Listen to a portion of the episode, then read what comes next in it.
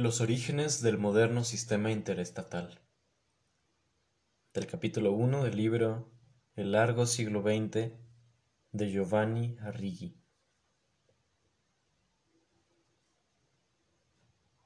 Las respuestas preliminares a estas cuestiones pueden buscarse y encontrarse en una investigación de los orígenes, estructura y evolución del moderno sistema interestatal. La característica esencial de este sistema ha sido la constante oposición de las lógicas de poder capitalista y territorialista y la resolución recurrente de sus contradicciones mediante la reorganización del espacio económico-político mundial en virtud del liderazgo ejercido en cada época por el Estado capitalista correspondiente. Esta dialéctica entre capitalismo y territorialismo es anterior al establecimiento en el siglo XVII de un sistema interestatal paneuropeo. Sus, sus orígenes se remontan a la formación en el interior del sistema medieval de dominio de un subsistema regional de ciudades-estado capitalistas en el norte de Italia. Inicialmente, el subsistema regional de ciudades-estado capitalistas que emergió en el norte de Italia no fue sino uno de esos enclaves anómalos abundaron en el espacio político del sistema de dominio medieval, como nos recuerda Perry Anderson en el párrafo citado anteriormente. Cuando se aceleró el declive de este sistema, el enclave capitalista del norte de Italia logró organizarse en un subsistema de jurisdicciones políticas separadas e independientes, cohesionadas por una situación de equilibrio de poder y por extensas y densas redes de diplomacia residencial, como Mattingly, Cox, Lane, Braudel y McNeil, ponen de relieve de modos diferentes pero complementarios este subsistema de ciudades-estado centrado en Venecia, Florencia, Génova y Milán, las cuatro grandes como las ha denominado Roberto López, anticipó más de dos siglos muchas de las características esenciales del moderno sistema interestatal, como señala Ruggi. Ruggi. Como señala Ruggi, los europeos inventaron el Estado moderno no una, sino dos veces. Una en las ciudades preeminentes del Renacimiento italiano y otra en los reinos al norte de los Alpes poco después. Cuatro características primordiales de este sistema se prefiguraron en el subsistema de ciudades-estados del norte de Italia. En primer lugar, este subsistema constituyó un sistema fundamentalmente capitalista de construcción del Estado y de organización de la guerra. El Estado más poderoso de este subsistema, Venecia, es el verdadero prototipo de Estado capitalista, en el doble sentido de ejemplo perfecto y de modelo para concretizaciones futuras de tal Estado. Una oligarquía mercantil capitalista detentaba firmemente el poder del Estado. Las adquisiciones territoriales hallaron sometidas a un cuidadoso análisis coste-beneficio y por regla general se acometieron tan solo como medios subordinados al fin de incrementar la rentabilidad de las actividades comerciales de la oligarquía que ejercía el poder del Estado.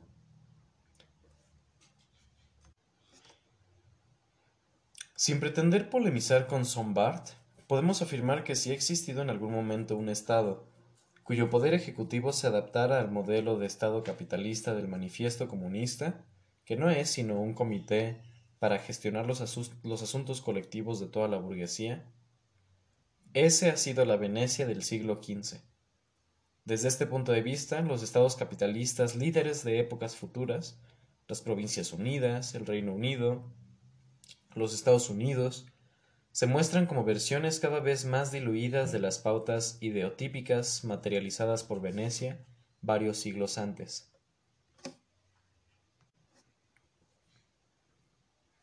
En segundo lugar, la situación de equilibrio de poder existente desempeñó una función esencial en tres ámbitos diversos al estimular el desarrollo de este enclave de dominio capitalista en el interior del sistema medieval. El equilibrio de poder entre las autoridades centrales del sistema medieval, el Papa y el Emperador, propició la emergencia de un enclave capitalista en el norte de Italia, la sede geopolítica de ese equilibrio. El equilibrio de poder entre las ciudades-estado italianas constituyó un dispositivo para la preservación de su independencia y autonomía, y el equilibrio de poder existente entre los estados dinásticos emergentes de Europa occidental impidió que la lógica territorialista cortara de raíz el surgimiento de una lógica capitalista en el interior del sistema europeo de dominio.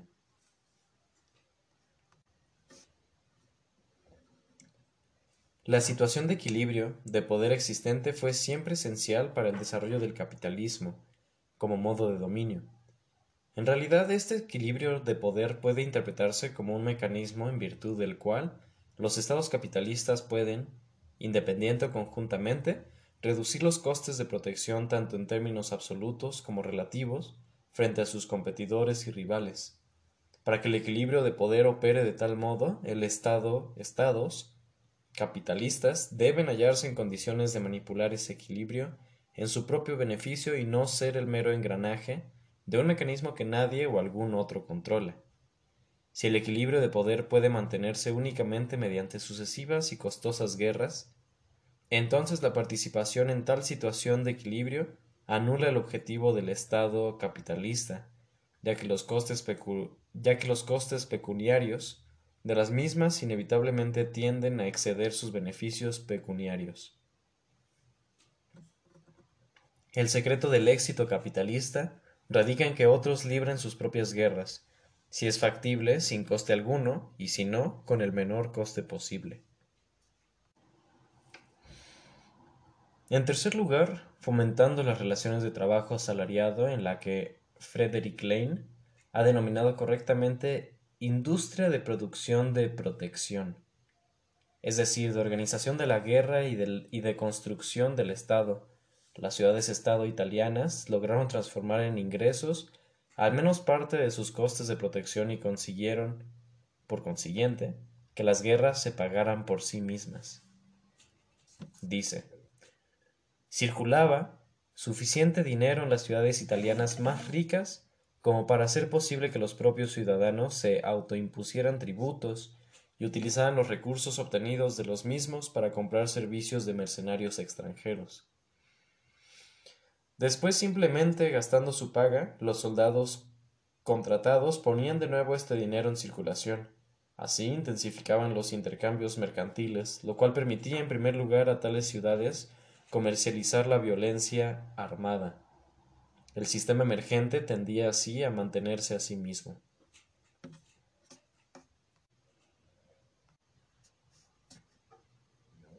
En realidad, el sistema emergente podía autofinanciarse tan solo hasta cierto punto. De acuerdo con este modelo, las ciudades-estado italianas practicaron cierto tipo de keynesianismo militar a pequeña escala, es decir, un dispositivo mediante el cual los gastos militares estimulaban las rentas de los ciudadanos del Estado que habían efectuado tales gastos, incrementando de este modo los ingresos tributarios y la capacidad de financiar nuevos ciclos de gasto militar.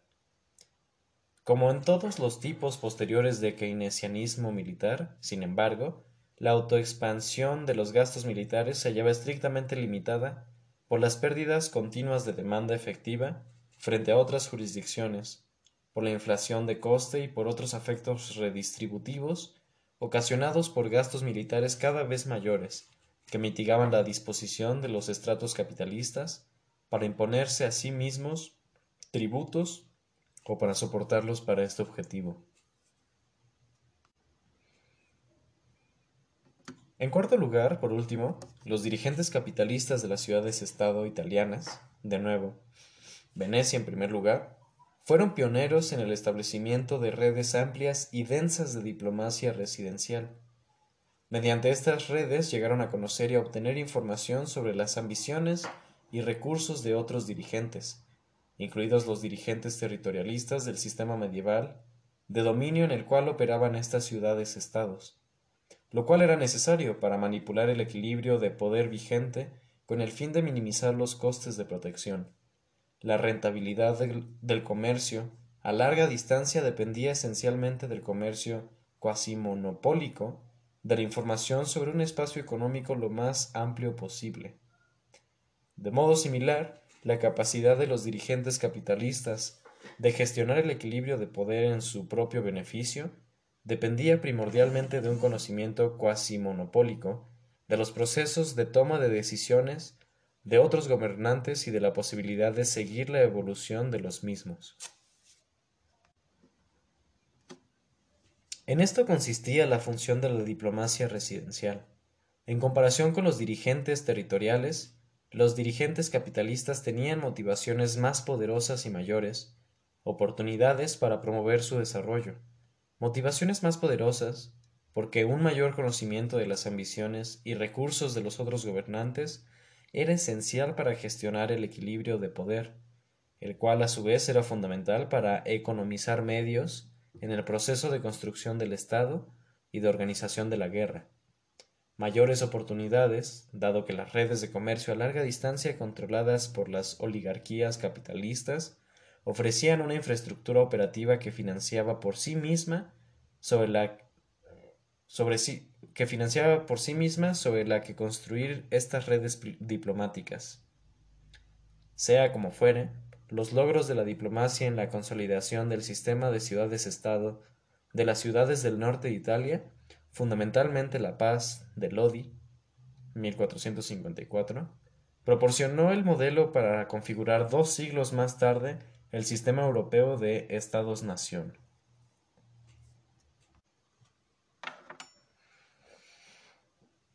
La acumulación de capital originada en el comercio de larga de, larga de distancia y en las altas finanzas, la gestión del equilibrio de poder, la comercialización de la guerra y el desarrollo de una diplomacia residencial se complementaron recíprocamente y, durante más de un siglo, estimularon una extraordinaria concentración de riqueza y poder en manos de las oligarquías que dominaban las ciudades-estado del norte de Italia. Alrededor de 1420, las más preeminentes entre estas últimas no sólo se comportaban como grandes potencias en la política europea, sino que disponían de ingresos que resistían ventajosamente la comparación con los obtenidos por los estados dinásticos más prósperos de Europa occidental y nordoccidental. Las ciudades-estado del norte de Italia demostraron por, por consiguiente que también pequeños territorios podían convertirse en voluminosos contenedores de poder, consiguiendo unilateralmente la acumulación de riqueza en vez de la adquisición de territorios y súbditos. Desde ese momento, en toda Europa, las consideraciones sobre la abundancia de recursos asumieron un carácter central en las consideraciones sobre el poder. Las ciudades-estado italianas, sin embargo, nunca intentaron individual o colectivamente una transformación deliberada del sistema de dominio, de dominio medieval. Por razones que expondremos posteriormente, estas ciudades-estado no desearon ni dispusieron de los recursos para acometer tal acción transformadora. Tuvieron que transcurrir más de dos siglos, aproximadamente desde 1450 a 1650, el largo siglo XVI de Braudel, antes de que un nuevo tipo de Estado capitalista, las Provincias Unidas, se le presentara la oportunidad de transformar el sistema de dominio europeo adaptándolo a las exigencias de la acumulación de capital a escala mundial y fuera capaz de aprovecharla.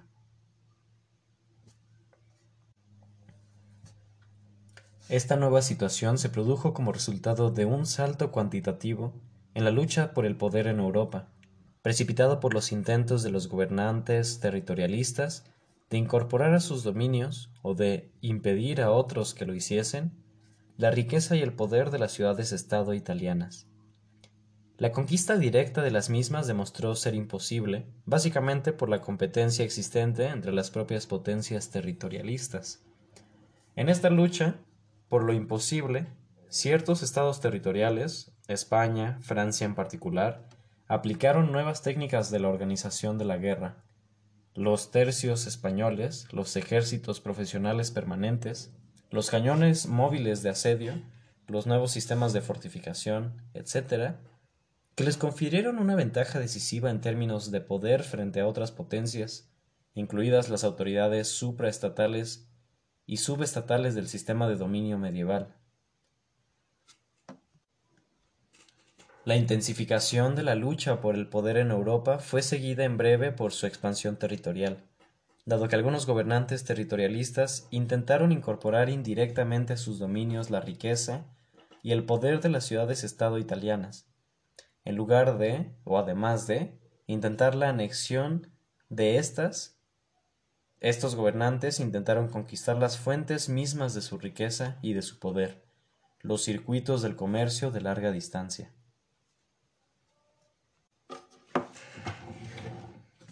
Las fortunas de las ciudades-estado italianas en general, y de Venecia en particular, dependían fundamentalmente del control monopólico de un eslabón crucial de la cadena de intercambios comerciales que conectaban Europa occidental con la India y China a través del mundo del Islam. Ningún Estado territorialista era tan poderoso como para arrogarse tal monopolio, pero ciertos gobernantes territorialistas se hallaban en condiciones de intentar y así lo hicieron. El establecimiento de una conexión más directa entre Europa Occidental, la India y China, con el fin de desviar los flujos monetarios y los suministros de los circuitos comerciales venecianos hacia sus propios circuitos. Portugal y España, dirigidos y asistidos por las agencias capitalistas genovesas, expulsadas por los venecianos de las actividades comerciales más prósperas del Mediterráneo, asumieron el liderazgo. Portugal tuvo éxito, España fracasó, pero tropezó con una fuente de riqueza y poder totalmente nueva, las Américas. La intensificación y expansión global de la lucha por el poder europeo se reforzaron recíprocamente, engendrando un círculo vicioso, virtuoso, vicioso para sus víctimas, virtuoso para sus beneficiarios, que movilizó un volumen de recursos cada vez más impresionante y propició la utilización de técnicas cada vez más sofisticadas y costosas en la construcción del aparato estatal y en la organización de la guerra para acometer esa lucha por el poder. Las técnicas que se habían desarrollado en las luchas intraeuropeas se emplearon para sojuzgar territorios y comunidades extraeuropeos, y la riqueza y poder derivados de ese sojuzgamiento se invirtieron en la lucha que se libraba en Europa. El estado que inicialmente más se benefició de este círculo vicioso virtuoso fue España, único estado que fue simultáneamente protagonista de la lucha por el poder en el frente europeo y en el no europeo. A lo largo del siglo XVI, el poder de España fue considerablemente superior al de los restantes estados europeos. Este poder, sin embargo, no se empleó para facilitar una transición sin fricciones hacia el moderno sistema de dominio. Fue utilizado, por el contrario, como instrumento de la Casa Imperial de los Habsburgo y del papado para salvar lo que podía ser salvado del sistema medieval de dominio en proceso de desintegración. En realidad, poco a poco o nada podía salvarse, dado que el salto cuantitativo producido en la lucha por el poder europeo desde mediados del siglo XV había llevado tal proceso de desintegración a un punto de no retorno. Esta lucha había generado nuevos centros de poder en el noroeste de Europa que, en diferentes grados, habían subsumido la lógica capitalista de poder en la lógica territorialista. El resultado fue la formación de mini imperios compactos, ejemplificados de modo paradigmático por los estados dinásticos francés, inglés y sueco, que individualmente no podían igualar el poder de España, pero que colectivamente no podían ser subordinados a ninguna, vieja o nueva, autoridad política central. El intento efectuado por España, en coalición con el papado y con la Casa Imperial de los Habsburgo, de desbaratar o subordinar a estos nuevos centros de poder, no solo fracasó, sino que se tradujo en situaciones de caos sistémico que crearon las condiciones para la emergencia de la hegemonía holandesa y la liquidación final del sistema de dominio medieval.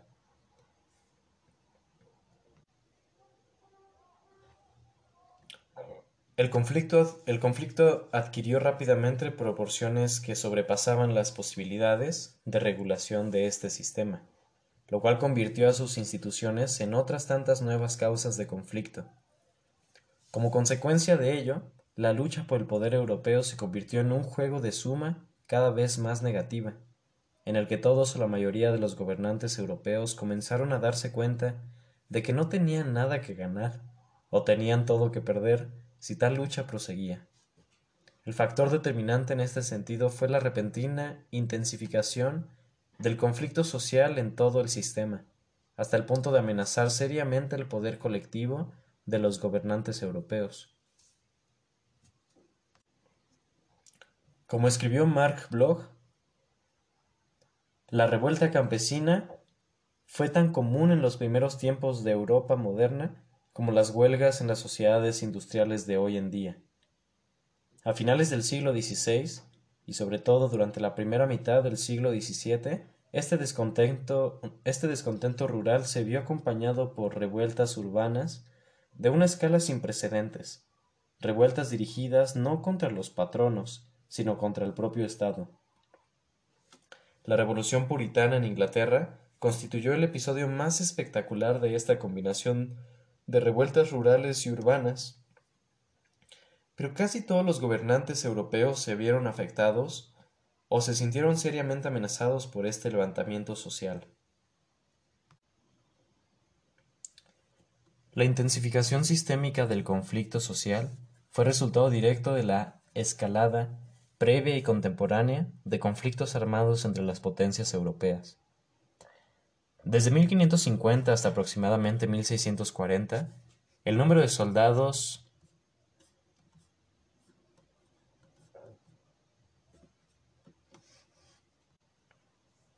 El número de soldados movilizados por las grandes potencias europeas se había duplicado holgadamente, mientras que desde 1530 a 1630 el coste de colocar a estos soldados sobre el campo de batalla se había multiplicado, como media, por cinco. Esta escalada de los costes de protección desembocó en un agudo incremento de la presión fiscal sobre los súbditos, lo cual a su vez desencadenó muchas de las revueltas del siglo XVII. Además de este incremento en los costes de protección, se produjo una intensificación de la lucha ideológica. La progresiva ruptura del sistema de dominio medieval había provocado una combinación de innovaciones y restauraciones religiosas realizadas desde arriba, siguiendo el principio siuis regio eis religio, que generaron resentimiento popular y rebeliones contra ambas, cuando los gobernantes convirtieron la religión en un instrumento de sus respectivas luchas del poder, sus súbditos siguieron su ejemplo e hicieron de la religión un, instrumento de insurrección contra ellos. Finalmente, no reviste menor importancia el hecho de que la intensificación de los conflictos armados entre los gobernantes europeos desorganizara las redes comerciales transeuropeas, de las cuales dependían estos para obtener recursos para la guerra y sus súbditos para procurarse los medios de subsistencia. Los costes y riesgos de desplazar bienes a través de las diversas jurisdicciones políticas aumentaron notablemente, detrayéndose recursos de las necesidades de subsistencia para dedicarlos a la provisión de medios bélicos. Resulta plausible suponer que esta desorganización y desviación de los flujos comerciales contribuyó mucho más decisivamente que los factores demográficos y climáticos al repentino empeoramiento del problema de la vagancia y a, las crisis de subsistencia, que constituyeron el telón de fondo socioeconómico de la crisis general de legitimidad del siglo XVII. Cualesquiera que hayan sido las tendencias que provocaron la insurrección popular, el resultado fue la creciente toma de conciencia por parte de los gobernantes europeos de su poder común frente a sus súbditos. Como señaló Jaime I, como señaló Jaime en los primeros momentos de la crisis general, existía un vínculo implícito entre los reyes que les obligaba, aunque no se hallasen en juego intereses o asuntos particulares, a apoyarse cuando se trata de aplastar las insurrecciones de sus súbditos respectivos. En circunstancias normales, este vínculo implícito tenía poca o ninguna influencia sobre la conducta de estos gobernantes, pero en las ocasiones en que la autoridad de todos o de la mayoría de ellos era seriamente desafiada por sus súbditos, como ocurrió a mediados del siglo XVII, el interés general de los gobernantes en preservar su poder colectivo sobre sus súbditos diluía sus disputas y antagonismos recíprocos. Las Provincias Unidas llegaron a ser hegemónicas en este entorno, encabezando una amplia y poderosa coalición de estados dinásticos concebida para liquidar el sistema de dominio medieval y para instituir el, modelo, y para instituir el moderno sistema interestatal. A lo largo de sus luchas anteriores para lograr la independencia nacional de España, los holandeses se habían arrogado ya un fuerte liderazgo intelectual y moral sobre los estados dinásticos del noroeste de Europa, que eran los principales beneficiarios de la desintegración del sistema de dominio medieval. Cuando el caos sistémico se intensificó durante la Guerra de los Treinta Años, los hilos de la diplomacia se tejieron y destejieron en La Haya, y las propuestas holandesas para acometer una reorganización esencial del sistema de dominio paneuropeo encontraron cada vez más partidarios entre los gobernantes europeos hasta que España se encontró completamente aislada. Con la paz con la paz de, con la paz de Westfalia de 1648, emergió por tanto un nuevo sistema de dominio mundial. Sigue. La idea de una autoridad o de una organización por encima de los estados soberanos no tiene ya vigencia alguna. La noción de que todos los estados constituyen un sistema político de alcance mundial, o que en cualquier caso los estados de Europa Occidental forman un único sistema político, ocupa su lugar. Este nuevo sistema reposa sobre el derecho internacional y el equilibrio de poder, un derecho y un poder que operan entre los estados y no por encima de los mismos. Gross 1968 El sistema de dominio mundial que se creó en Westfalia encerraba también un objetivo social, en el momento en que los gobernantes legitimaron sus respectivos derechos absolutos de gobierno sobre territorios mutuamente exclusivos, se sentó el principio de que los ciudadanos no se hallaban implicados en las disputas que pudieran surgir entre los soberanos. La aplicación más notable de este principio se produjo en el ámbito comercial. En los tratados que siguieron al de Westfalia, se insertó en cláusula en la que se proclamaba la restauración de la libertad de comercio mediante la abolición de las barreras que se habían er-, erigido durante la Guerra de los Treinta Años. Los acuerdos posteriores introdujeron normas para proteger la propiedad y el comercio de los no combatientes. La limitación de las represalias en beneficio del comercio, típica del sistema de las ciudades-estado del norte de Italia, encontró aplicación en las normas y reglas del sistema europeo de estados-nación. Se estableció así un régimen interestatal en el que se minimizaban los efectos de la guerra entre los soberanos sobre la vida cotidiana de, de sus súbditos. Sigue. El siglo XVII fue un testigo de muchas guerras, pero en cuanto a la libertad y la corrección del intercambio entre las clases educadas en los principales países europeos, reconocido el francés como la lengua como lengua común, constituyó el periodo más internacional de la historia moderna. Los civiles podían ir y venir y realizar sus transacciones recíprocas libremente, aunque sus respectivos soberanos estuviesen en guerra.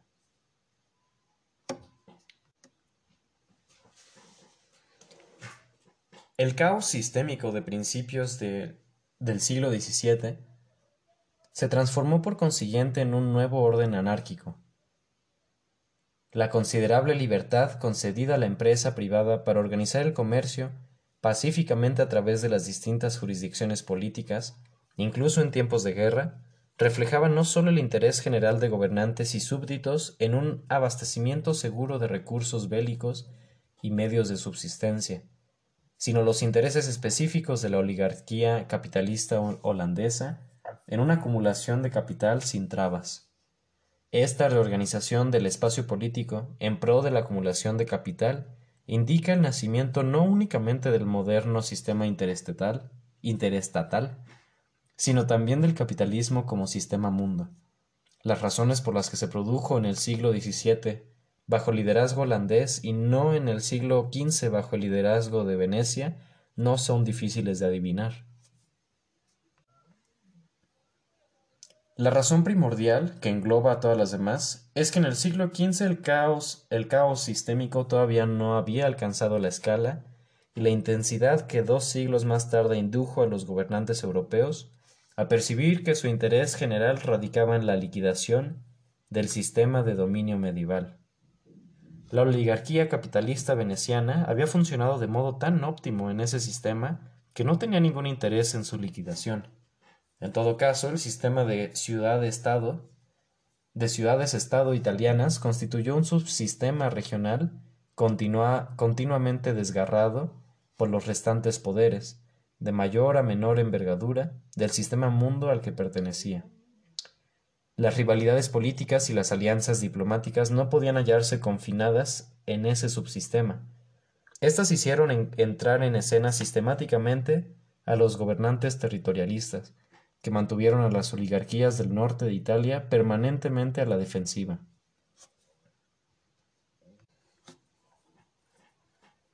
A principios del siglo XVII, por el contrario, el surgimiento del caos sistémico hizo patente, por un lado, que una racionalización fundamental de la lucha por el poder por parte de los gobernantes europeos era de interés general. Y por otro, configuró una oligarquía capitalista con las motivaciones y los recursos necesarios para asumir el liderazgo en la prosecución del mismo. La oligarquía capitalista holandesa fue en aspectos importantes una réplica de la oligarquía veneciana. Como ésta, fue la portadora de una lógica capitalista de poder y como tal líder en la gestión de las relaciones de poder entre las distintas potencias y en el campo de las innovaciones y las iniciativas diplomáticas. A diferencia de la oligarquía veneciana, sin embargo, fue un producto y no un ingrediente del salto cuantitativo que se había producido en la lucha por el poder europeo, propiciado por la emergencia de estados capitalistas en el norte de Italia. Esta diferencia tuvo varias implicaciones de importancia. En primer lugar, la escala de las operaciones y, por tanto, el poder de la oligarquía capitalista holandesa en la política europea y en la política mundial fue mucho mayor que la de Venecia. La riqueza y el poder de Venecia provenían de un circuito comercial que era, a su vez, un eslabón de un circuito mucho mayor que Venecia no controlaba. Como hemos visto, este eslabón local podía ser reemplazado, y de hecho lo fue, por circuitos comerciales indirectos, la riqueza y el poder de Holanda se basaron en las redes comerciales y financieras que la oligarquía capitalista holandesa había desgajado de los imperios marítimos y coloniales mediante los que los gobernantes territorialistas de Portugal y de España, en alianza con la oligarquía capitalista genovesa, habían, desbancado la riqueza y el poder de Venecia.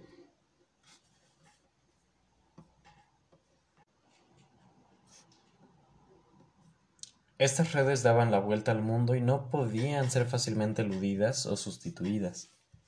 De hecho, la riqueza y el poder de, la oligarquía capitalista holandesa se apoyaban más sobre su control sobre las redes financieras mundiales que sobre las redes comerciales. Esto significaba que era menos vulnerable que la oligarquía capitalista veneciana al establecimiento de rutas comerciales competitivas o aumentos de la competencia en una ruta determinada. Cuando la competencia en el comercio de larga distancia se intensificó, las oligarquías holandesas pudieron resarcirse de sus pérdidas y encontrar en la especulación financiera un nuevo campo de inversión rentable. La oligarquía capitalista holandesa, por lo tanto, disfrutó del poder de erigirse por encima de la competencia y volverla en su propia ventaja.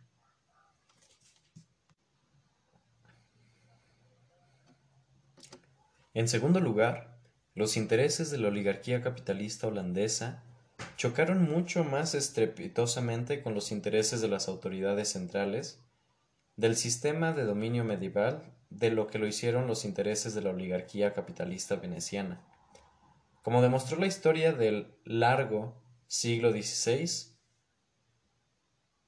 la riqueza y el poder de Venecia se vieron mucho más amenazados por el creciente poder de los estados dinásticos del sur y del noroeste de Europa, que estaban emergiendo de la desintegración del sistema de dominio medieval, que por los declinantes poderes del papado y de la Casa Imperial.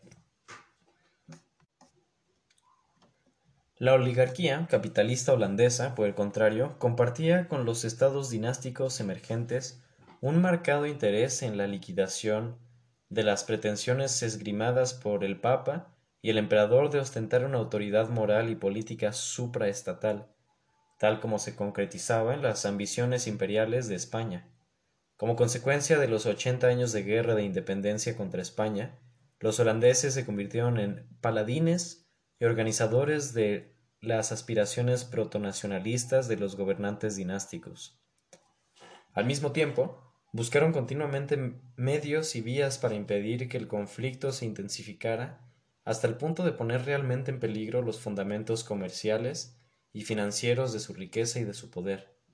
Al perseguir sus propios intereses, la oligarquía capitalista holandesa no se perfiló únicamente como adalid de la independencia frente a las autoridades centrales del sistema de dominio medieval, sino también del interés general en, sino también del interés general en tiempos de paz, que estas últimas ya no se hallaban en condiciones de asegurar.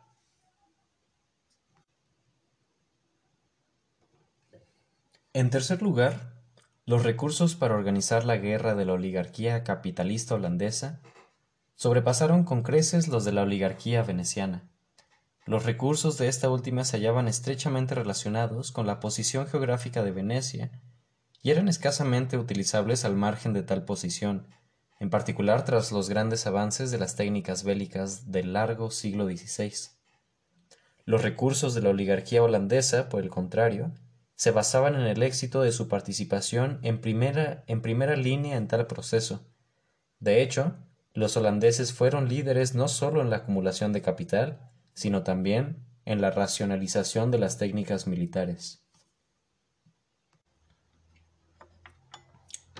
Mauricio de Nassau, príncipe de Orange, redescubrió y perfeccionando redescubriendo y perfeccionando las técnicas militares romanas, olvidadas durante mucho tiempo, logró para el ejército holandés a principios del siglo XVII lo que la Organización Científica del Trabajo consiguió para la industria estadounidense dos siglos más tarde. Las técnicas de asedio se transformaron. Uno, para incrementar la eficacia de la fuerza de trabajo militar. Dos, para reducir los costes derivados de las bajas y tres, para, facilitar el mantenimiento de la disciplina en las filas del ejército. Se estandarizaron las técnicas de marcha y de carga y uso de las armas de fuego, y la instrucción se convirtió en una actividad regular. El ejército se dividió en unidades tácticas menores, se incrementó el número de responsables comisionados y no comisionados y se racionalizaron las líneas de mando. Dice. Desde este de este modo, un ejército se convirtió en un organismo articulado, con un sistema nervioso central que permitía una respuesta sensible y más o menos inteligente ante circunstancias imprevistas. Cada movimiento alcanzaba un nuevo nivel de exactitud y velocidad. Los movimientos individuales de los soldados cuando abrían fuego y se desplazaban, y los movimientos de los batallones a través del campo de batalla podían controlarse y predecirse como nunca lo habían sido antes. Una unidad bien entrenada, calculando cada movimiento, podía incrementar el volumen de fuego abierto por minuto contra el enemigo durante la batalla. La destreza y la resolución de los soldados de infantería individuales tenía a partir de entonces una importancia escasa. El valor y el coraje personal casi desaparecieron bajo una rutina blindada. No obstante, las tropas entrenadas según los criterios de Mauricio exhibieron automáticamente una eficiencia superior en los campos de batalla. McNeil, 1984. El significado de esta innovación radica en que neutralizó las ventajas de escala disfrutadas por España y de este modo tendió a, igualar, los recursos militares presentes en Europa. Al estimular activamente la adopción de estas nuevas técnicas de sus aliados, las Provincias Unidas crearon las condiciones de una igualdad efectiva entre los estados europeos que se convirtió en la premisa del futuro sistema de Westfalia, y por supuesto ello reforzó su liderazgo intelectual y moral sobre los gobernantes dinásticos que estaban buscando la legitimación de sus derechos absolutos de gobierno. En cuarto lugar, por último, los recursos para acometer la construcción del aparato de Estado de la oligarquía capitalista holandesa fueron mucho mayores que los de la oligarquía veneciana. La exclusividad de los intereses capitalistas en la organización y en la gestión del Estado veneciano constituyó la principal fuente de su poder, pero también el límite esencial del mismo.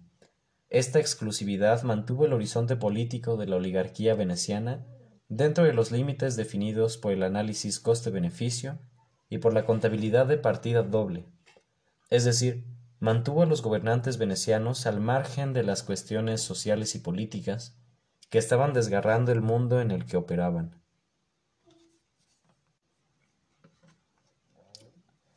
Los recursos para acometer la construcción del apartado los recursos para acometer la construcción del aparato de Estado de la oligarquía capitalista holandesa, por el contrario, se había forjado en una larga lucha de emancipación contra el dominio imperial español.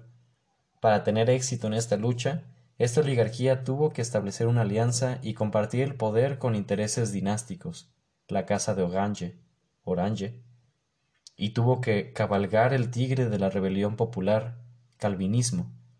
En consecuencia, el poder de la oligarquía capitalista dentro del Estado holandés fue mucho menos absoluto que el detentado por la oligarquía capitalista veneciana en el Estado veneciano. Pero por esta misma razón, el grupo dirigente holandés se dotó de unos recursos mucho mayores que los que nunca tuvieron los gobernantes venecianos, para plantear y resolver los problemas alrededor de los que giraba la lucha por el poder europeo. Las Provincias Unidas llegaron a ser hegemónicas porque fueron menos, y no más, capitalistas que Venecia.